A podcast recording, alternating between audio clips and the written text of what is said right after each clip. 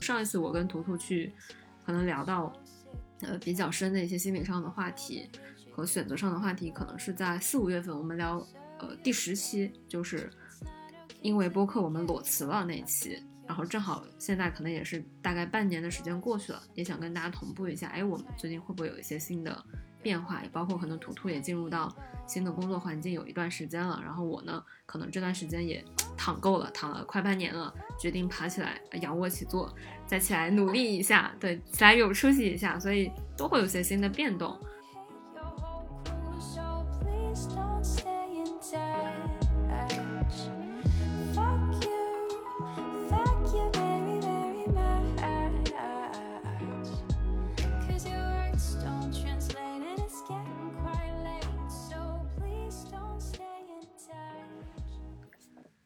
今天又是没出息的一天，欢迎收听没出息指北。大家好，我是鸭子。大家好，我是图图。好，今天终于跟鸭子在北京合体了。没错，现在我正在图图的家里，撸猫的快乐。我们后面可能还会专门聊一期跟撸猫相关的和养猫相关的话题。对，但今天我们想聊的话题是什么呢？图图。嗯，今天我想聊一本我们俩都很喜欢的书，嗯，对，叫做《被讨厌的勇气》，啊，也是我们在之前的播客中有推荐过很多次的。没错。然后这本书其实最开始是鸭子推荐给我的，嗯，我其实当时也是推荐了好多次我才去读，然后读完后的感觉就是，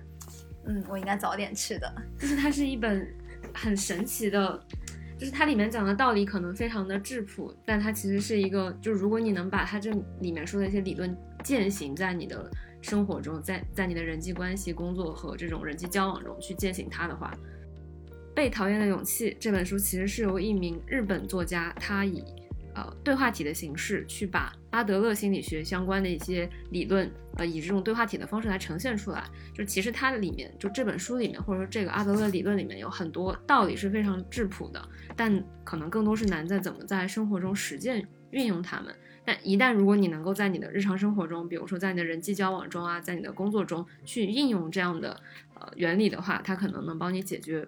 在我的这种可能会帮你解决百分之九十九以上生活中的实际的烦恼。这么厉害吗？是啊，就是我自己可能对其中印象最深的，呃，一个概念就是课题分离。对，但可能不同的人看完这本书的感受会有不一样的那个点吧。嗯，对。对，我觉得通俗的说，就是本书就它有点偏一个心理学的呃论述，但是它又不是很严肃的那种理论，它是呃虚构一个对话，就是像我跟鸭子一样，然后去写，比如说我说什么，鸭子说什么，然后就在中间穿插了阿德勒心理学的一个思想在里面。嗯，对。然后他讨论的话题其实主要是一些呃我们在人际交往中，包括人生中的一些困扰。嗯，并且给出了一些呃切实可行的一些方案。对，具体的方法论。对。那在这个过程中有两个角色嘛，一个是长者，一个是青年。然后长者是负责解疑的，青年是负责挑战他的。这本书有个特别有趣的点，就是每次当长者说出一个理论，然后我心里可能会有些疑问或者想反驳的地方，那这个时候他那个青年人的角色就会直接问出我想的一些疑问。嗯，所以他其实，在不停的这种 battle 中，在互相的质疑中，然后完成了这个理论的构建，然后你就会更加的呃愿意信服，或者说更加的能理解他。那样，你可以举一个具体的例子吗？就是在你阅读这本书的时候，一段什么样的对话，或者不一定要复述他原来的对话，就可以用你的理解来讲。那举个例子，就是比如说，那哲人在呃书中说，呃，人生不是竞争。这个时候，青年就会反问他说：“哎，为什么人生不是竞争呢？”然后哲人这时候会进一步去解释说：“呃，没有必要去把自己和别人比较。”那可能我们听到这个理论，我当下反应就是，哎，我觉得好像不太能说服我，对吧？嗯，刚好青年的人就会去问说啊，不可能吧？我们无法无论如何都无法避免把自己和他人相比。嗯，那其实青年提出的问题都是很贴近于我觉得年轻人的一些思考模式，真实生活中会出现的问题。对对对，就他也不是一个非常不落地的那种很有智慧或者非常优秀的人，他就像你像我一样，他是有自己生活中很多苦恼的。嗯嗯，所以会让这个讨论显得非常真实。对。就是我们刚才可能更多讲的是这本书里面表达的一些基础的观点，还有它的一些呈现形式。对，当然我们今天的这一期并不是想去介绍，或者说想要去探讨这本书怎么样，但是我们会很推荐大家都在微信读书里面去看一看它。啊，可能我们今天更多的重心是想围绕这本书可能带给我们生活的一些，呃，在思考上还有行为上的一些变化吧。对，是，就是讲一讲。其实是由这本书引发的，我们想关注的这个话题，嗯，对，就是去获取一种叫被讨厌的勇气的东西。是，这里可能会有两两个关键词吧，对我们来说，可能第一个就是这本书里有一有一个章节，就是所有的烦恼都是来自于人际关系。然后第二 part 可能我们想重点聊一聊的是，呃，我自己就是通过读这本书可能得到的一个最。对我来说，当时冲击力最大的一个概念就叫课题分离，嗯，就是我们想围绕这两个呃具体的，在这本书中讨论到的一些点去展开呃进一步的交流。对，鸭子，你觉得你有什么人际关系上的烦恼？哦，那可太多了，是吗？是，当我我觉得现在就是现在二零二一年现在的这个我可能就还好，但是我以前就可能两三年前，我觉得我就是是一个特别容易陷入在人际关系的。就是人际关系的烦恼中的，就是首先我这里理解的人际关系，可能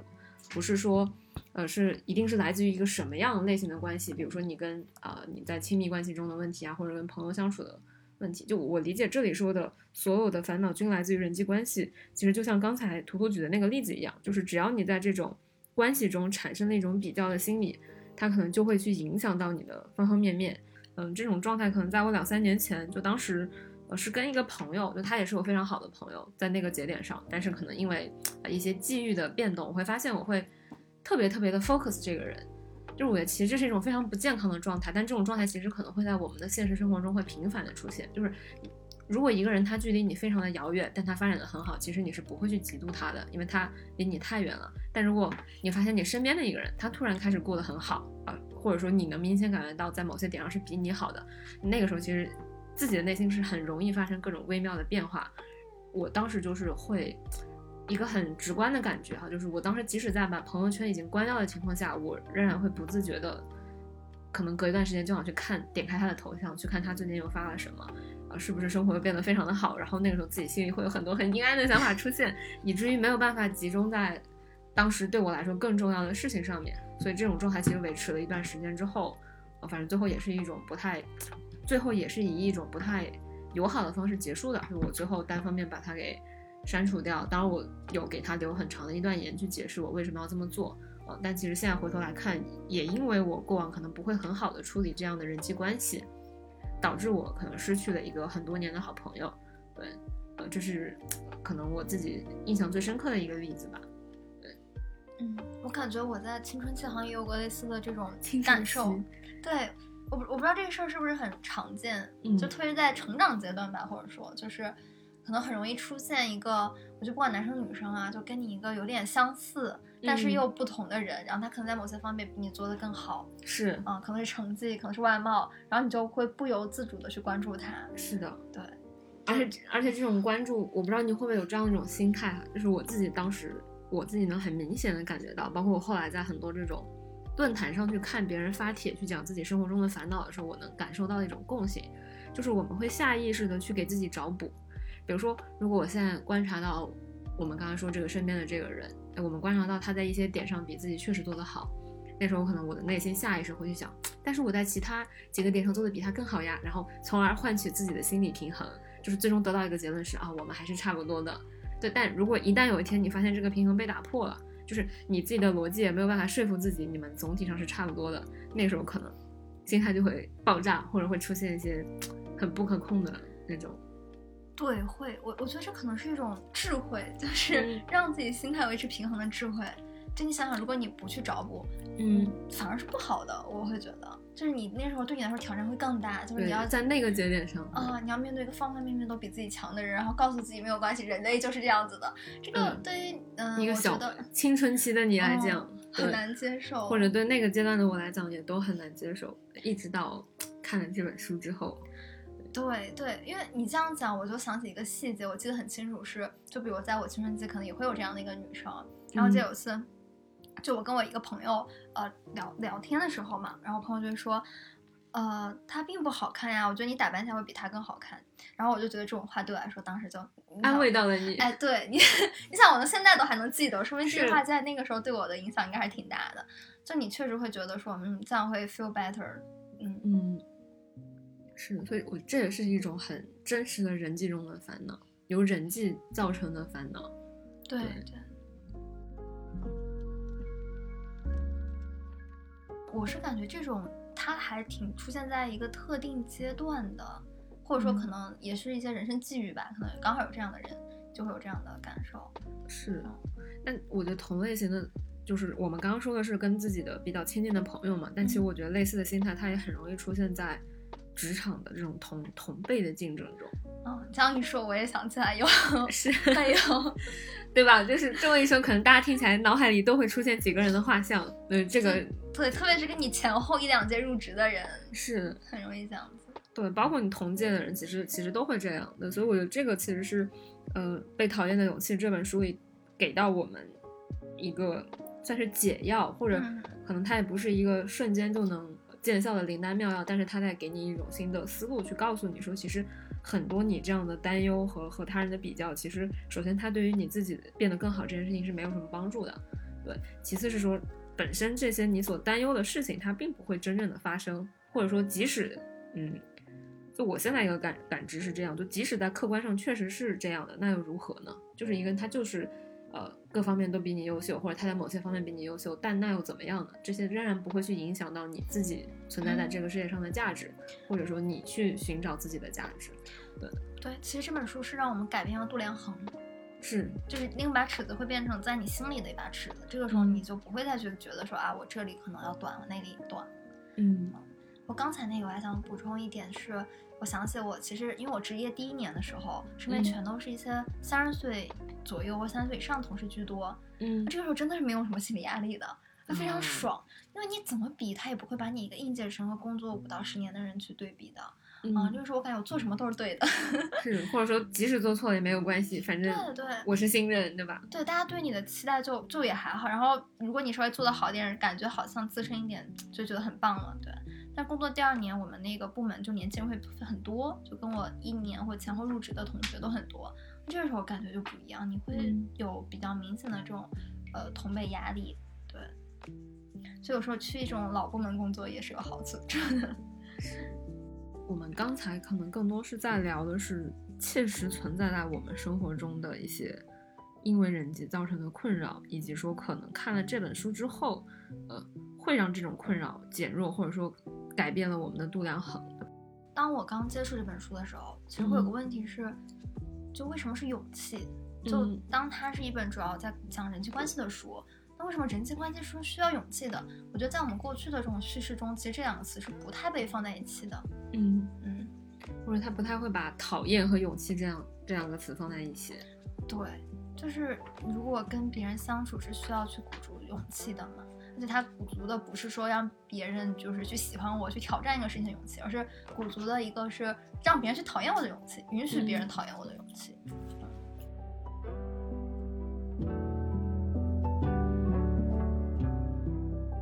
比如说放到我们刚才说的那样的一种情境中吧，就比如说可能我们在工作中真的会遇到。或者很大概率其实都会遇到，说你会遇到跟你同届的人，在同样的一个竞争的这种体系里面被同样的去进行审视。那这个时候，呃，可能我们自然而然的一种心态是会把对方作为一个假想敌，或者对方可能会把你作为一个假想敌。嗯，那这种都是人之常情嘛。那如果我们今天去看了这本书，去运用到这本书里去提到的一些这样的概念理论，嗯，就是会有一些什么样的变化，或者是心态上应该是一个什么样的差异？就是。图图，你的感觉是怎么样？嗯，我觉得这本书就是它是做一个非常彻底的切割，就告诉你不要竞争，人生是没有竞争的。了解。把你的人生彻底从这种赛道上给拿了出来，然后但你必须从心里去放弃说我要比别人强的这种意识，嗯，然后在自己内心中去找到一个衡量标准，就是这个衡量标准不是说。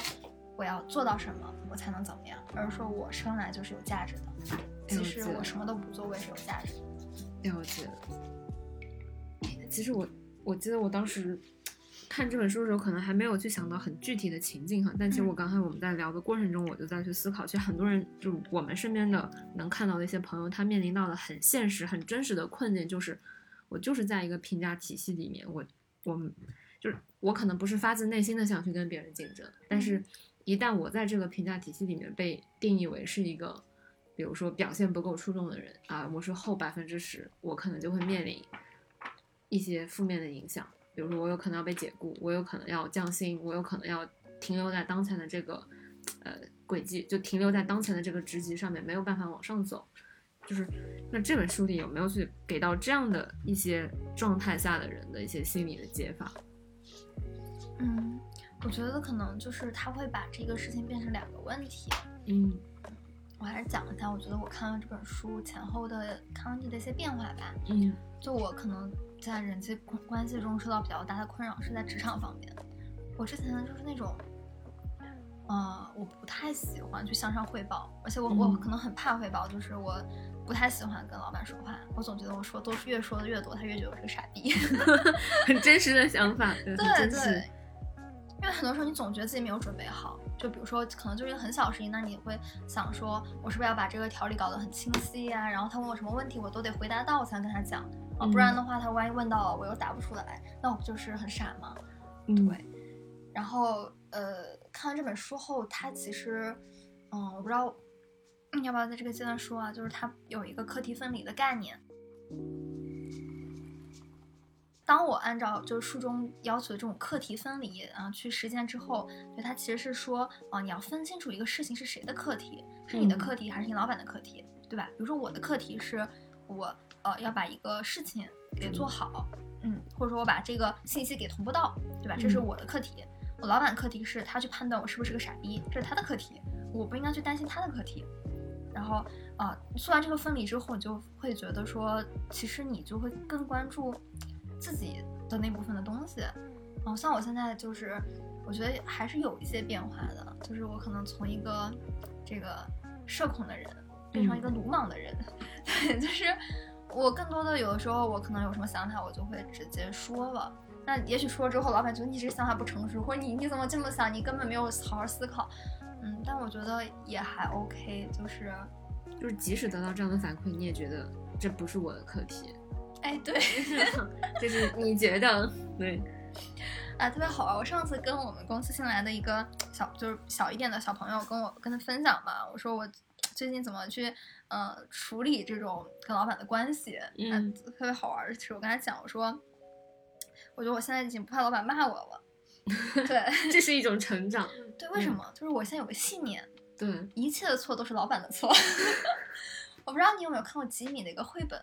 叫《一切的错都是大人的错》。嗯，反正类似这种感觉。然后他他我是这么想的，因为嗯，就我之前有段时间因为做线下的项目嘛，所以有时会带有一些就是这种兼职和实习的团队。因为其实你在这个团队中就是呃起到一个 leader 的角色嘛。嗯那我越在这个角色，我越发现真的是，呃，这个项目基本上有任何问题，基本都是我的问题。嗯，真的，因为呃，你就是再极端的例子，比如说你把任务交给了一个人，结果他没有完成，他嗯没有按照约定去完成，那其实也是老板的问题。为什么？因为你是对结果负责的人，你为什么要去判断这个人可以完成呢？对吧？那肯定是你用人有问题，你的判断有问题，或者你交付的呃标准不够清晰。嗯对，那有了这个想法之后，我其实看我自己的工作，我也会这么认为，就是这个事情就算我没有干好，那是我老板的问题。啊，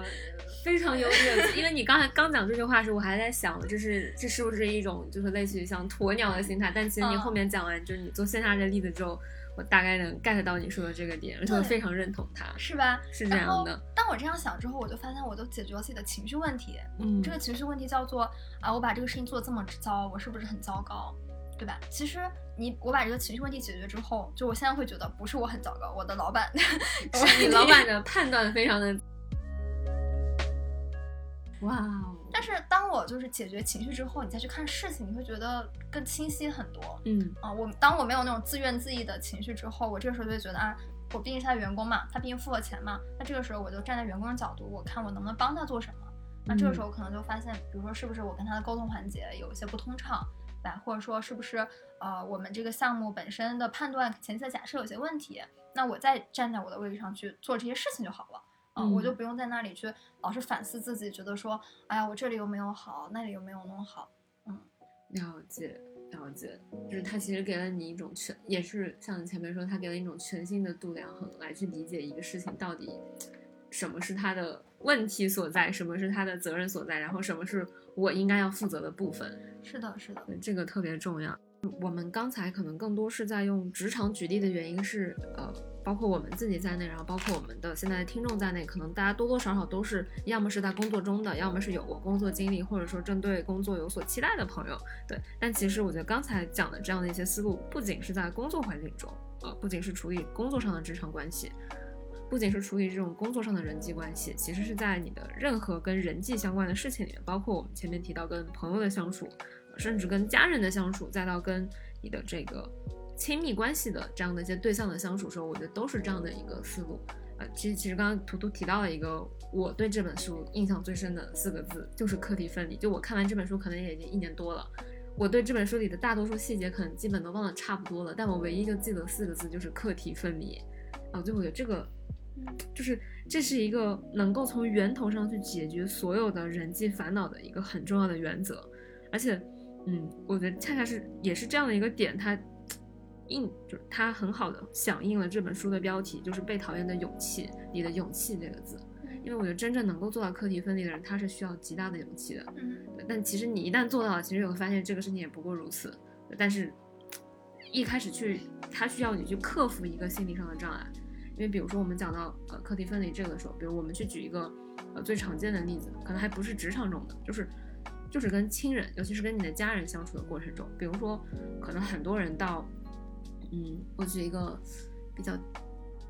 就可能大家在成长过程中都会遇到的例子，比如说在我们小时候啊，尤其你在国内上学，其实成绩非常重要，因为你要参加中考，你要参加高考，然后那时候你会发现，可能有的家长他到中考和高考的时候，他比小孩还要紧张，或者说面对小孩的问题，其实家长的这种心态是更容易爆炸的。比如你一旦有一个考试不稳定啊，考不好，可能。有的小孩自己还没有觉得难过，他的父母就已经开始焦虑了。就是这种其实是很多中国式家庭都会出现的一种场景。对，所以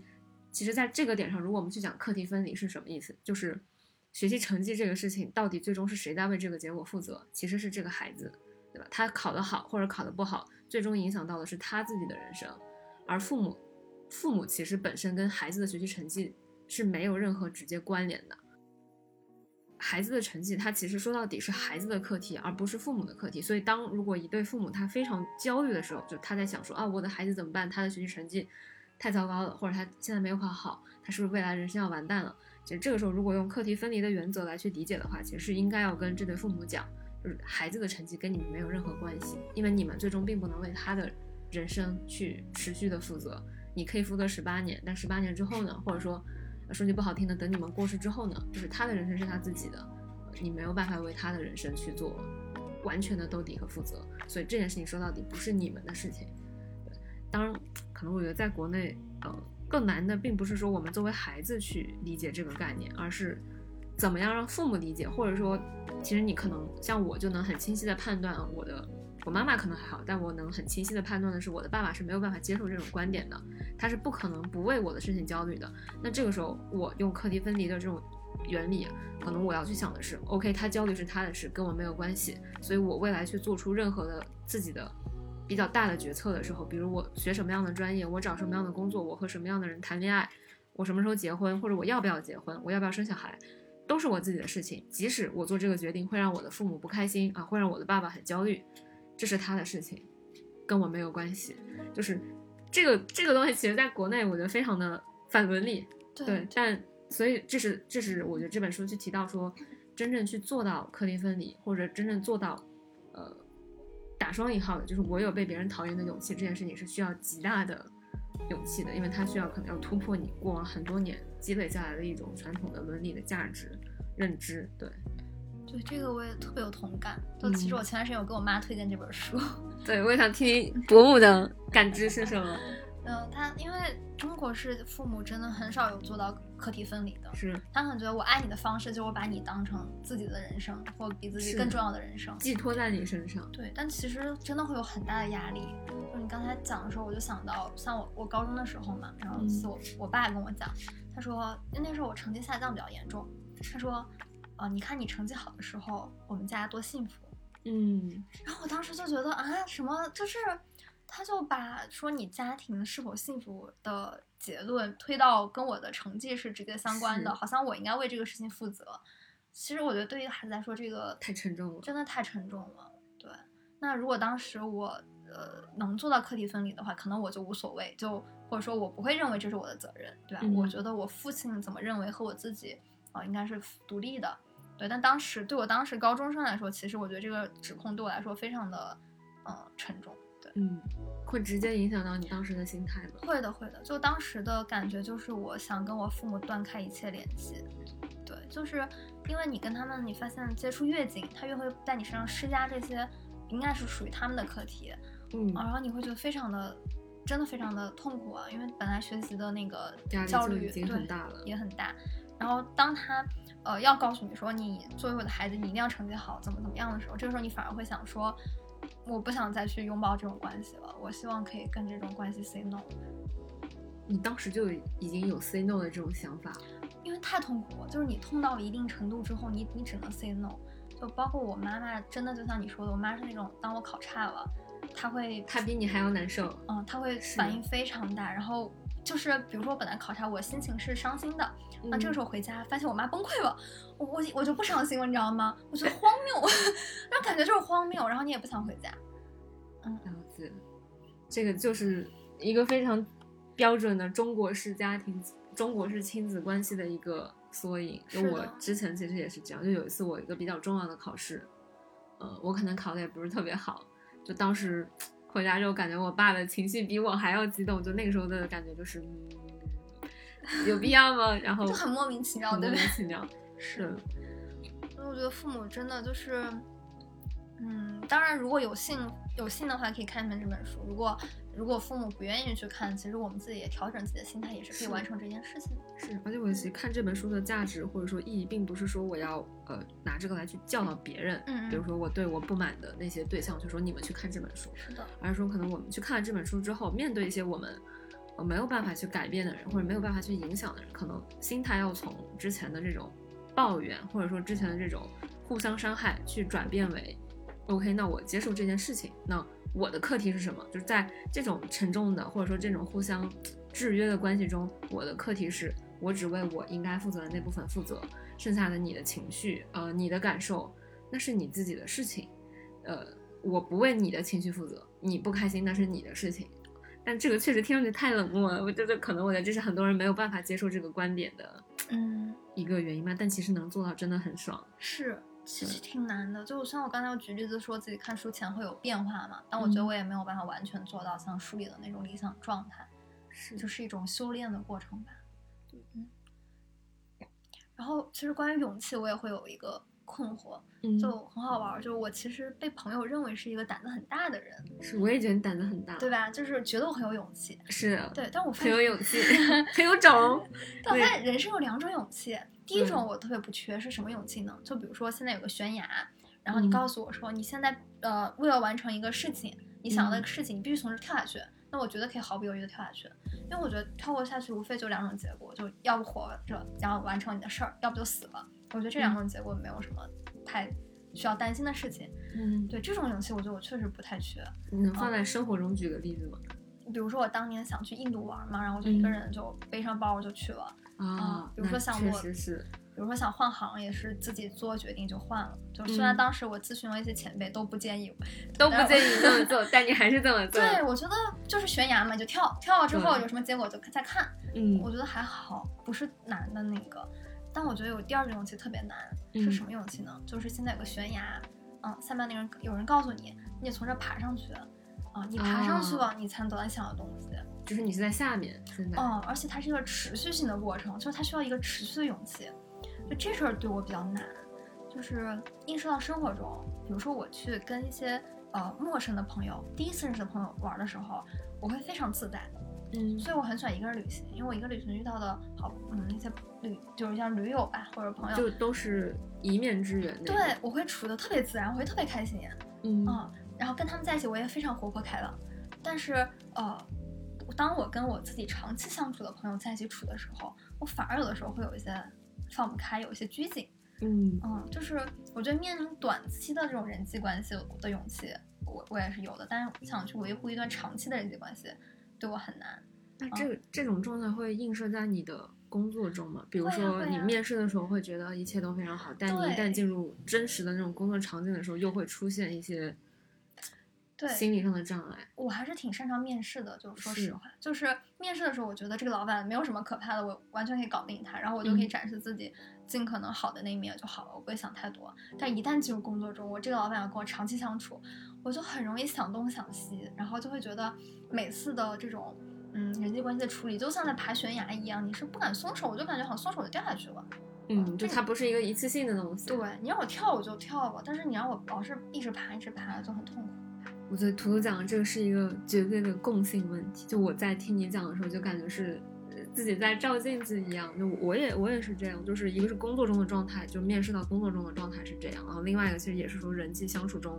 我也是这样。就我我特别喜欢去一个完全陌生的环境，因为我觉得在这里，一个是大家都不认识我，我没有任何心理报复；第二就是很安全。对，第二是就算我在这里出丑了，明天大家也不会再跟我见面了，就是那又怎么样呢？但一旦是进入到一个长期的关系里面，就是比如他们是同事，或者说是一些你要持续交往的，可能我觉得如果是最亲近的朋友，可能就还好，我不会觉得跟他们相处会有什么很大的压力。但如果是一些比如呃你需要去跟他们持续产生联系的人，我我发现我又会出现这种状态。是为什么呢？就如果有听众朋友听到这里能够解答我们的这种困惑，也也欢迎给我们留言。这个两个疑惑的大脑袋。对，真的真的就是我觉得我到现在都没有办法很好的解决这个问题。对，所以当有些朋友跟我讲说你感觉胆子很大的时候，嗯，我就觉得很奇怪，就是，嗯，就是你做了一些，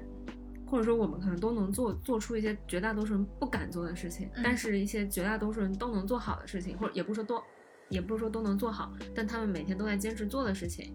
呃，可能反而对我们来讲是有困难的。是的，是的，是，这是为什么呢？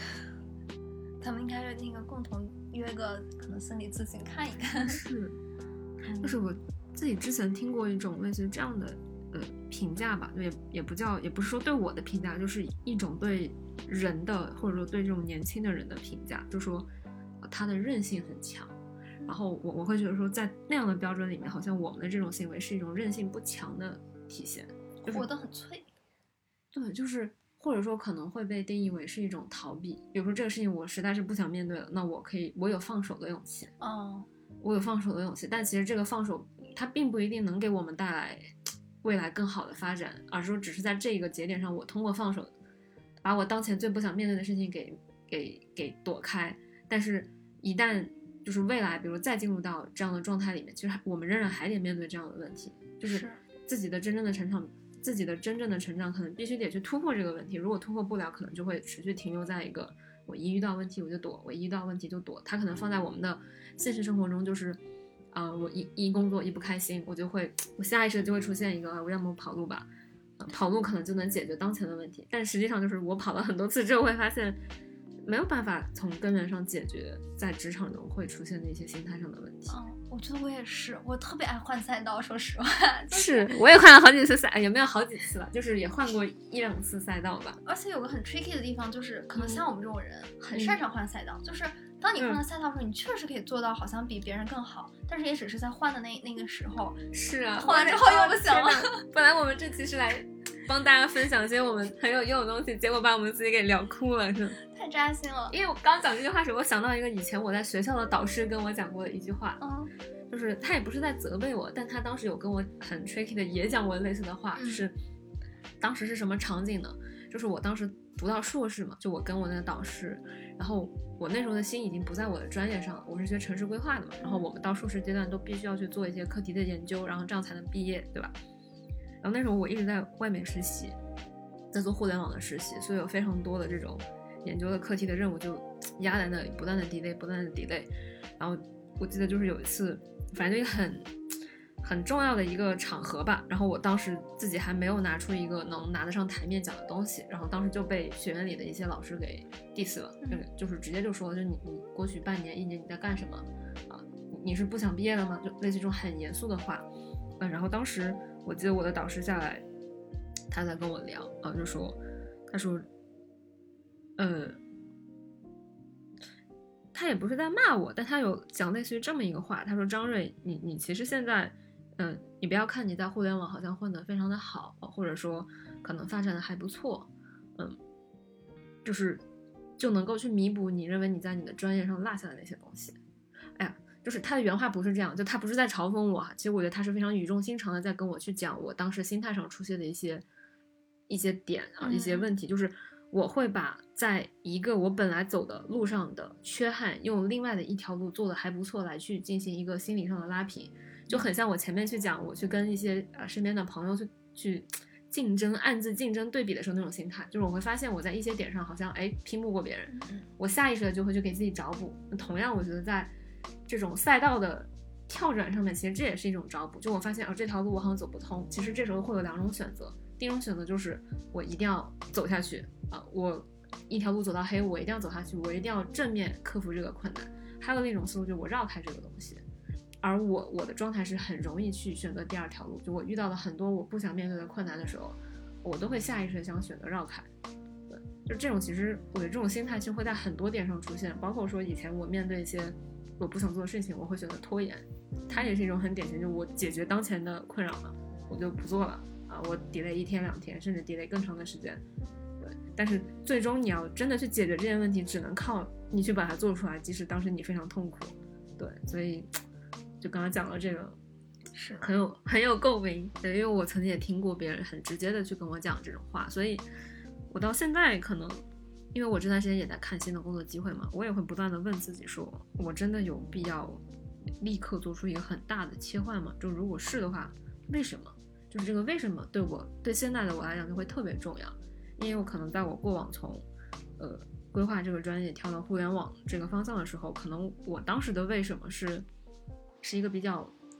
虽然现在看我觉得不是一个错的判断，但确实在那个节点，我觉得多多少少有一点想要逃避我原来的那个路径的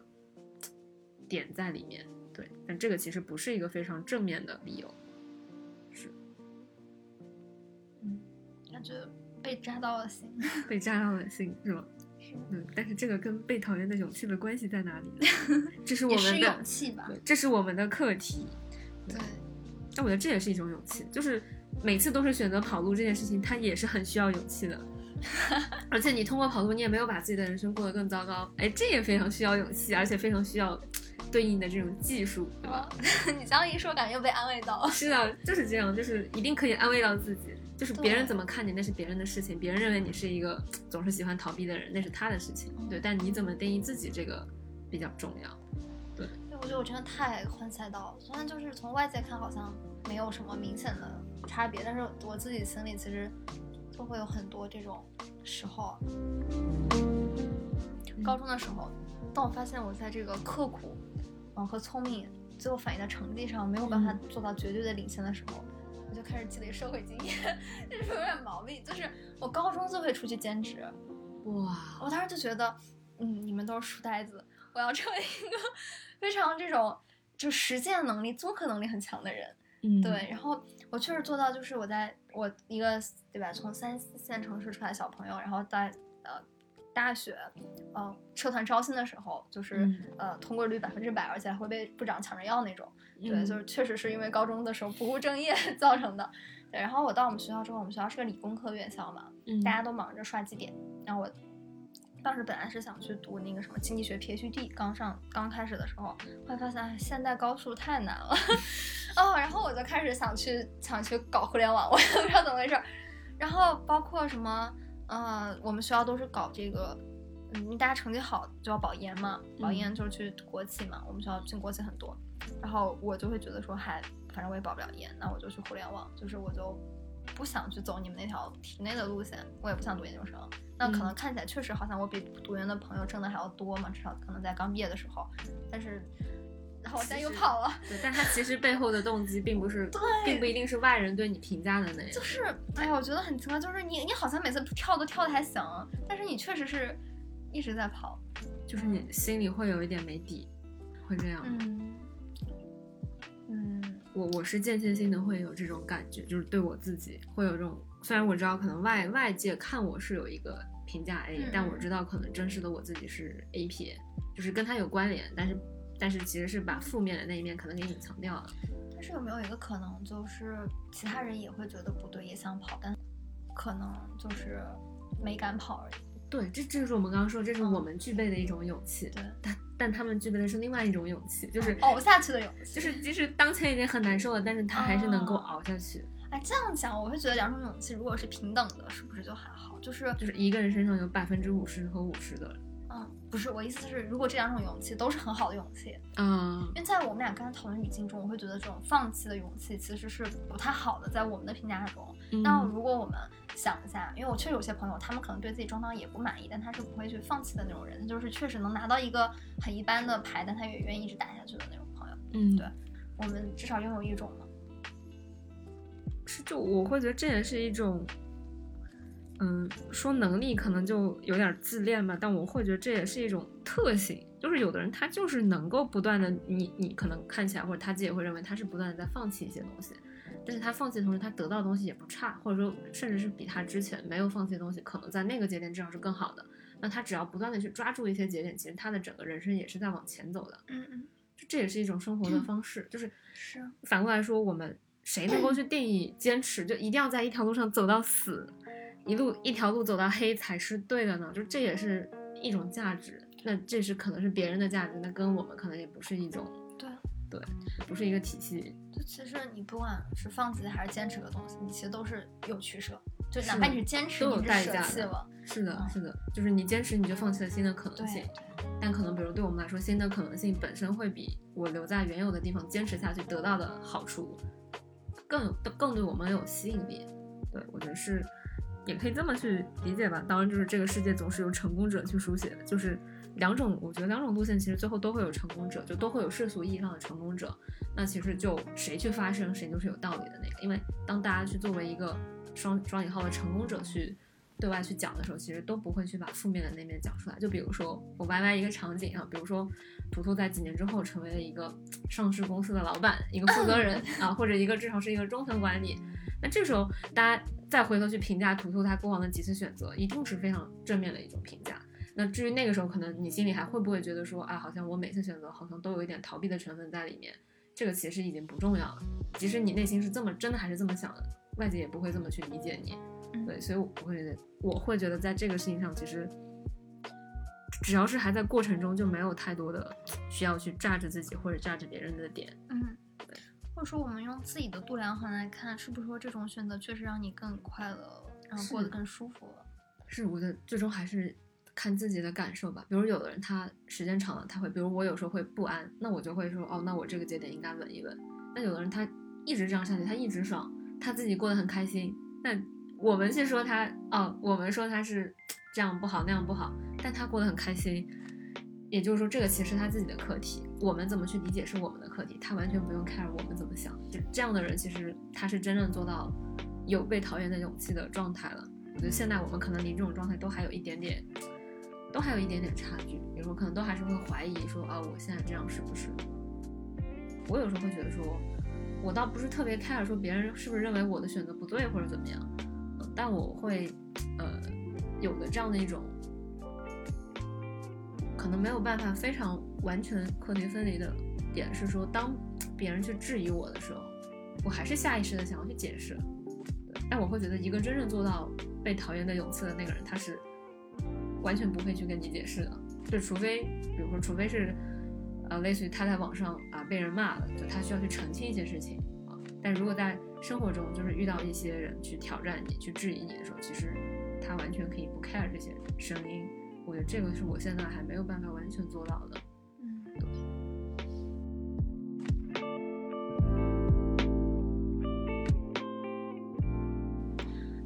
所以就像我们这种还没有完全做到拥有被讨厌勇气的人，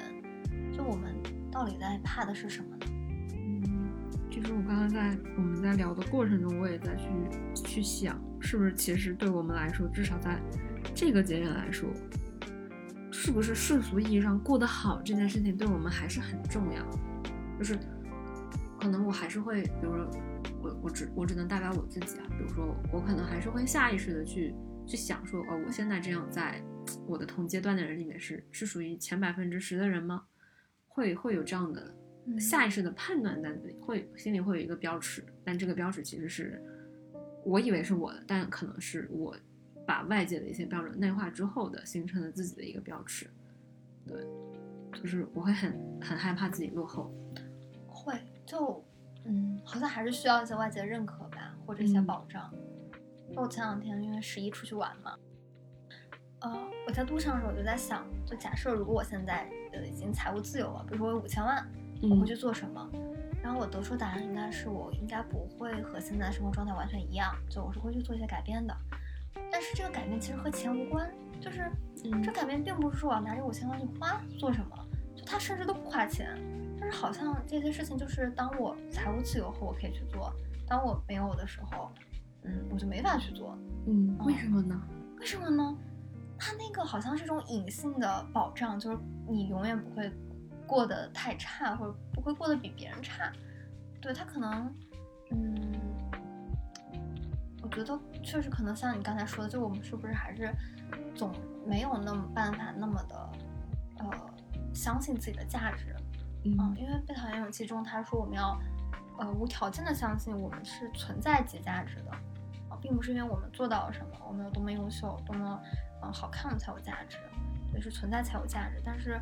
当你内心不是那么的坚信这个事情的时候，你就会需要外界的一些证明。嗯嗯，啊，我会觉得，如果我现在已经财务自由了，可能我很多做事情的节奏就不会这么快了。那可能还是会去做现在的事情，但我不会那么急，就会觉得，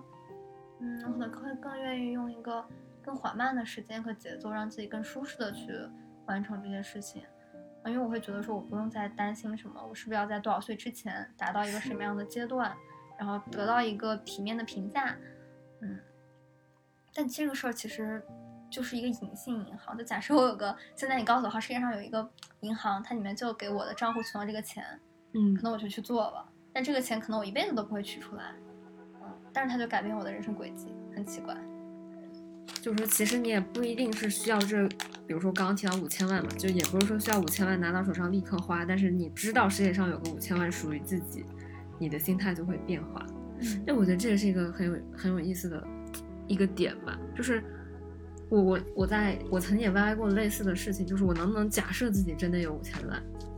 就其实我没有，但我假设或者我给自己洗脑，洗脑自己真的真的有，然后呢，让自己以一种有五千万的心态去生活。但有可能你用这种心态生活，比如说你以这样的状态发展下去之后，你真的能够做到这件事情。但这个其实就是一个非常需要前置的对自己的心理建设，让自己到那种状态上，就什么都不害怕，就对一切，比如说可能带来的外界对你的评价的下降的这种风险，都就像刚才秃头提到的，就是无条件的相信自己存在就是价值，我的我存在在这个世界上就是它本身就是一件有价值的事情，我不需要用我做到了什么来向外界证明，就是这种心态。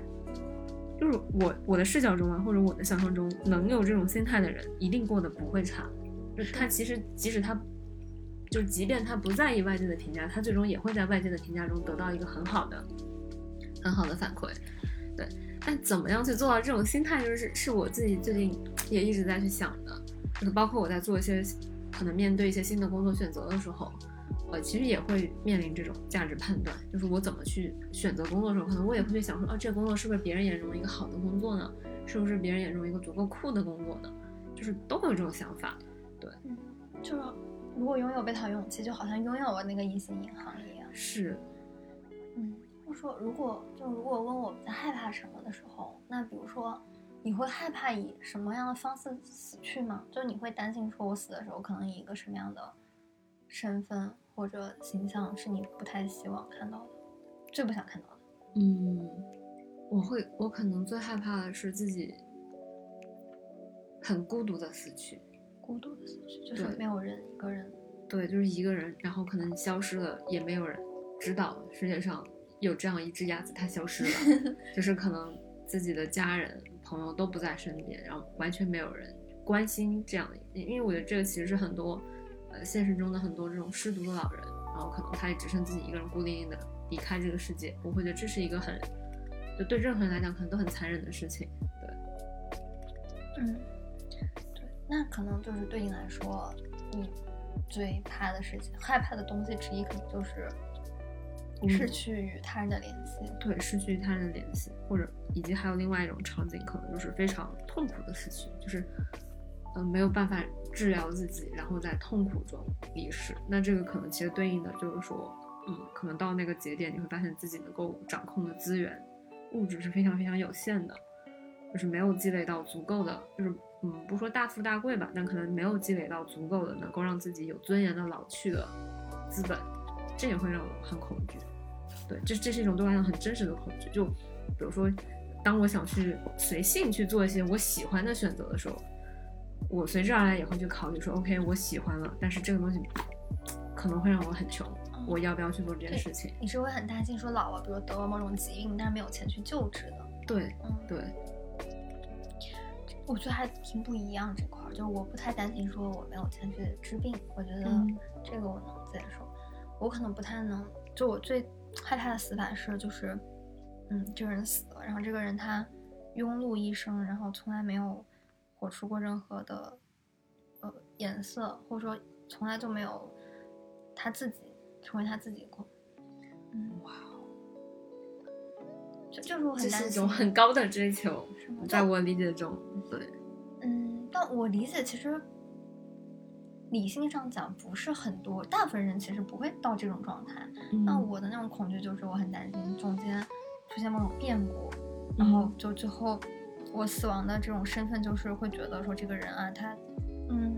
就是一个人，他就是一个非常非常普通正常的人，对，然后跟随着别人。一辈子也没有做出过自己的这种选择，没有做出过发出自己的声音的一个人，就这样死掉了。好，所以我理解你说的这个害怕的点，不在于说自己是不是混得成功，对，而是说至少在你自己的判断里，他是不是你，就是活出了你自己。是的，因为我觉得，比如说如果死的很潦倒，我觉得也还好，因为我之前有去过那个特蕾莎的那个濒死者之家，它里面其实会有很多那种。无家可归者，然后平时同时得了重病，然后就会被那些修女们接到他们那个呃场所去治疗和做那种临终关怀嘛。那他们可能就是确实是没有钱，也没有资源，也没有，甚至没有家人。我我觉得我还能接受这个事儿。对，我们在聊我们害怕的是什么的时候，其实也没有结论。每个人害怕东西是不一样的，是不一样的，但可能都会有害怕的东西。但可能有个共性，就是其实大家都会害怕没有办法达到自己对自己的一个理想状态的预期。嗯，对，就是或者说，其实我们都是对自己的发展或者对自己的状态有一定的要求的，我们会很害怕达不成自己的这种要求。有个点啊，就是理性的讲，你去做客观分析的话，你觉得你有可能会活成你害怕死掉的那个状态吗？就是你觉得你有可能会死掉的时候，就一个朋友。其他人都没有吗？在身边，就是我会觉得，如果我放任自己的天性，比如说天性中的想要逃避和懒惰，我有可能会那样。所以我会因为害怕去驱动自己不要去做一些事情，或者因为害怕去驱动自己一定要做一些事情，即使我很难受。就是求生的本能，可能对我来讲是，就是是最底层的那个东西。对，明白。就还是会担心说自己的天性是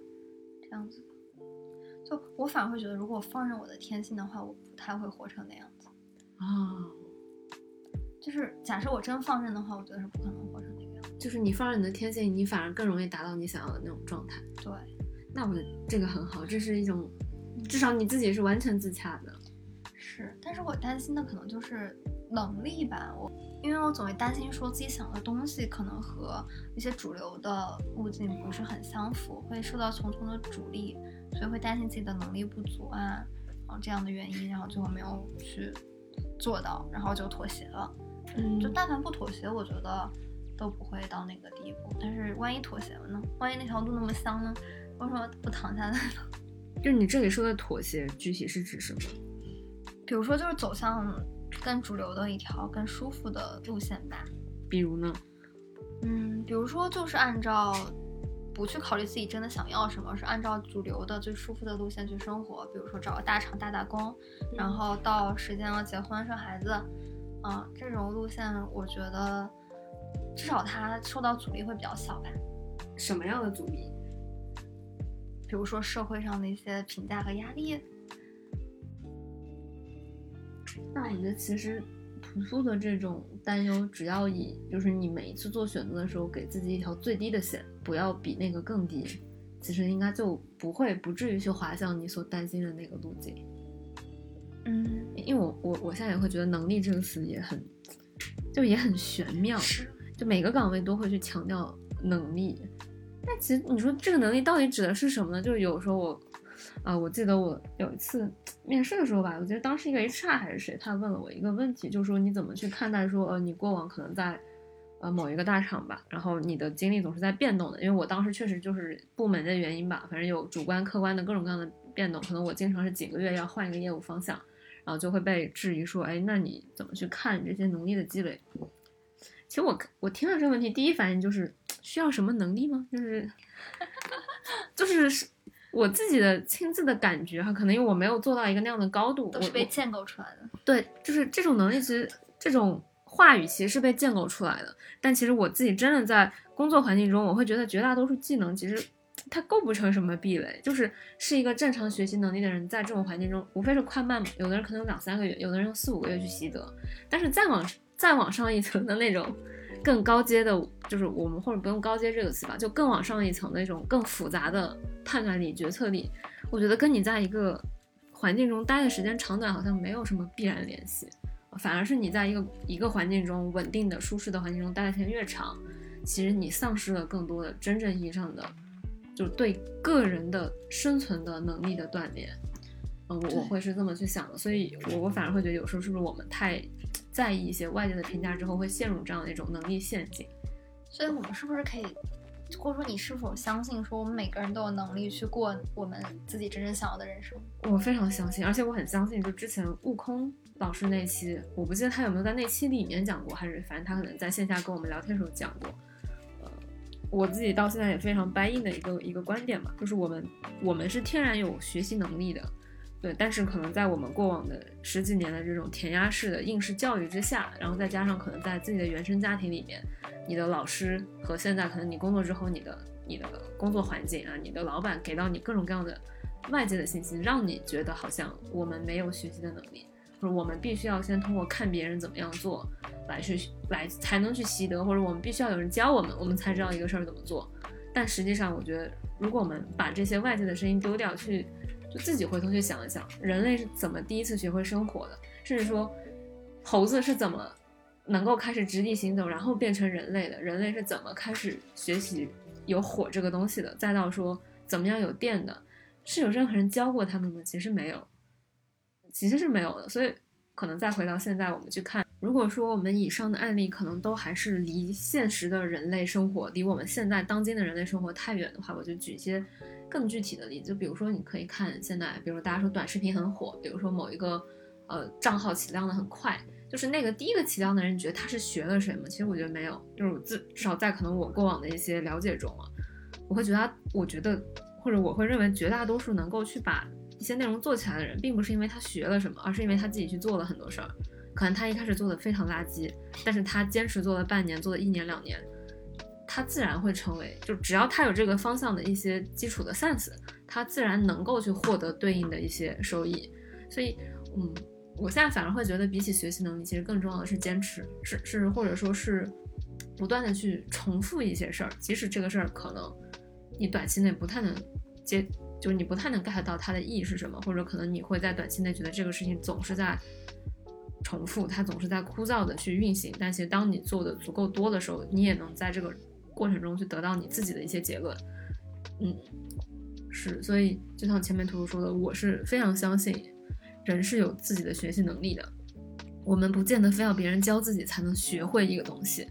而且我们通过这样的能力，我们其实是有，就是我们是有这种学习、模仿，然后再到去不断的得到结论、去反馈，得到反馈的信息之后，不断去调整、制定新的策略的这种能力的。就我觉得这是人天然就有的能力，并不是说我一定要去做什么样的事儿，我才能习得这种能力。就是我觉得工作本身带给你的是经验，经验它并不是说给你创造了一种新的能力，它只是在给你避坑。就是你通过做些事情，你得到一些经验之后，你会知道什么样的事儿是不行的。或者说什么样的事情是能更高效的去做到的，但并不是说我没有这个经验我就一定做不了什么事儿。我觉得这个逻辑是不成立的。虽然可能现在很多用人单位他不是这么去思考这个问题，但我觉得在我们自己的视角，在自己发展的这个视角上，我们需要这么去想。然后同时，我也非常相信刚才图图说的，每一个人都有活出自己的价值的能力，或者说每个人都有天然的价值这件事情，我我我是我是百分百相信的，就并不需要说，嗯。一定要遵循一个什么样的外界制定的规则才能达到？对，那嗯，by the way，就是岔开问一句，选择去坚持一个事情的话，有什么方向或者有什么样的一些事情是我们可能更容易去坚持的？嗯，可能我自己现在的思路是尽量去先从自己过往的经历中去提炼出来一些。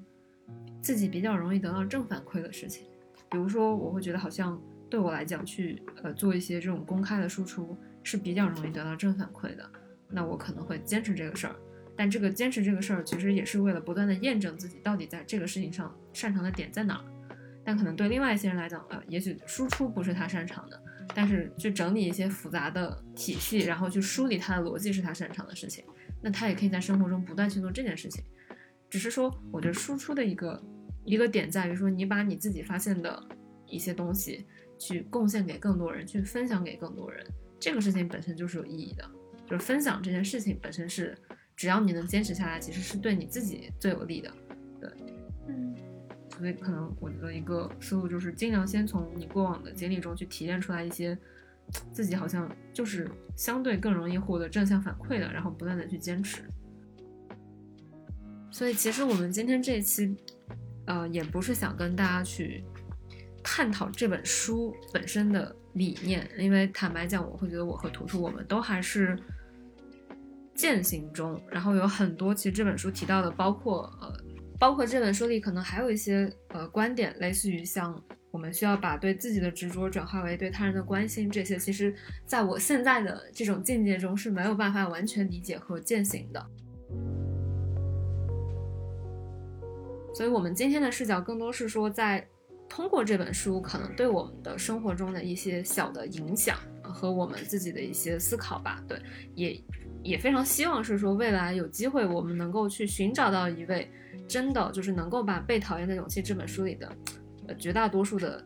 理念都可以在生活中非常好的践行，呃，也过得非常自洽的朋友。就我们很希望能寻找到这样的一位朋友来跟我们去聊一聊他是怎么去做到的。因为这是现在可能我和图图都没有办法百分百做到的事儿，对，可能今天更多只是一个呃，类似于隔了一段时间之后，想跟大家去更新一下我们最近的一些新的状态，让大家也对呃鸭子对图图有一些新的理解，一个谈心局，对，一个谈心局，对，所以也非常欢迎大家在收听我们这期播客之后，任何想跟我们交流的话题，不管是我们可能中途提到的一些呃点呀，或者说我们提到的这样的一些故事，包括说如果你看了。被讨厌的勇气这本书之后，你有一些想要跟我们分享的，或者说你认为一些非常重要的这个书籍的知识点，也欢迎大家随时在评论区里跟我们交流。然后，如果大家想进一步去跟我们的更多的听众朋友以及跟我们去产生一些更加呃直接的联系的话，也欢迎通过这一期文案中以及包括我们的节目介绍中的方式，添加小助理的微信，加入我们的听众群。好的，那我们今天就先到这里啦，谢谢大家，拜拜，拜拜。